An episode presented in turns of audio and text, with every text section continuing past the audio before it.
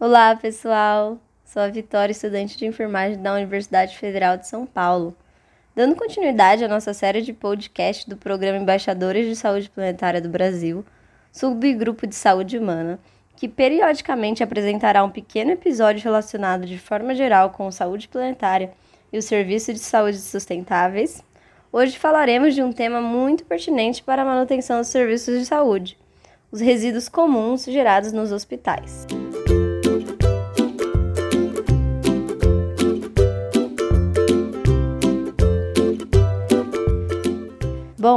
De acordo com a Agenda Global para Hospitais Verdes e Saudáveis da Rede Saúde Sem Dano, para diminuir a produção e impactos negativos dos resíduos gerados por um hospital, há necessidade de descartar e destinar adequadamente esses resíduos para proteger o meio ambiente e a saúde pública e promover a saúde planetária. A literatura recente aponta que mais da metade da população global está em risco de saúde devido aos impactos negativos da gestão inadequada dos resíduos de serviços de saúde. Os resíduos médicos, se devidamente gerenciados, não deveriam causar nenhum impacto adverso à saúde humana nem ao ambiente. A agenda aponta que a porcentagem de resíduos comuns que se assemelham aos resíduos de nossas casas gerados por um serviço de saúde deveria ser de 75 a 85%, sabiam?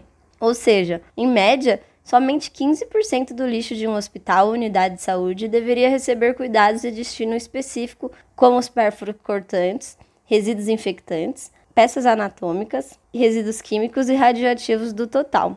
Muito pouco, né? Os resíduos hospitalares, considerados como infectantes, devem ter separação correta dentro dos serviços de saúde e destinados, na maioria das vezes, para empresas terceirizadas que farão o tratamento correto disso. Autoclavagem, incineração.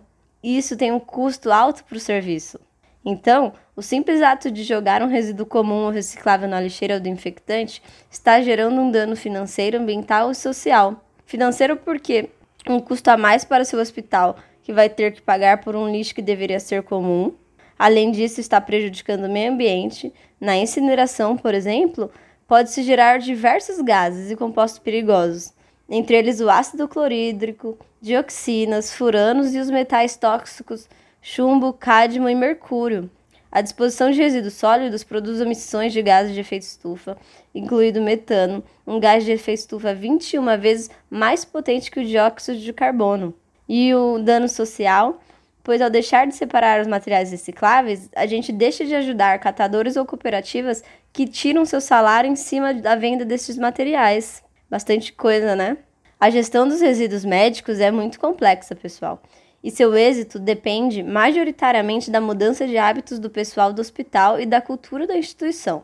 Nesse sentido, a redução de resíduos e sua adequada segregação são essenciais. Ao reduzir e classificar apropriadamente os resíduos, os hospitais não só evitam os custos de destinação e riscos ambientais, como podem reciclar uma grande parte, reduzindo a quantidade de materiais de matérias-primas, energia e processamentos requeridos para repor os produtos que usam. Por outro lado, quando os resíduos perigosos são misturados com resíduos não perigosos, que poderiam ser reciclados em, em boa parte das vezes, os hospitais acabam incorrendo em custos adicionais para destinar maiores volumes de resíduos perigosos, que pode superar muitas vezes o custo da destinação de resíduos não perigosos. Ou seja, isso é muito importante para o SUS, né, pessoal? Quando a gente fala de saúde pública, a gente também está falando de como esses recursos financeiros serão geridos. A compostagem, a reciclagem e aprimoramento das compras dos hospitais são boas alternativas para cortar a geração inadequada de resíduos.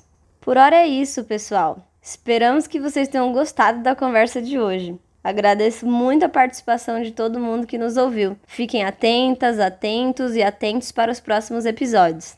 Abraços!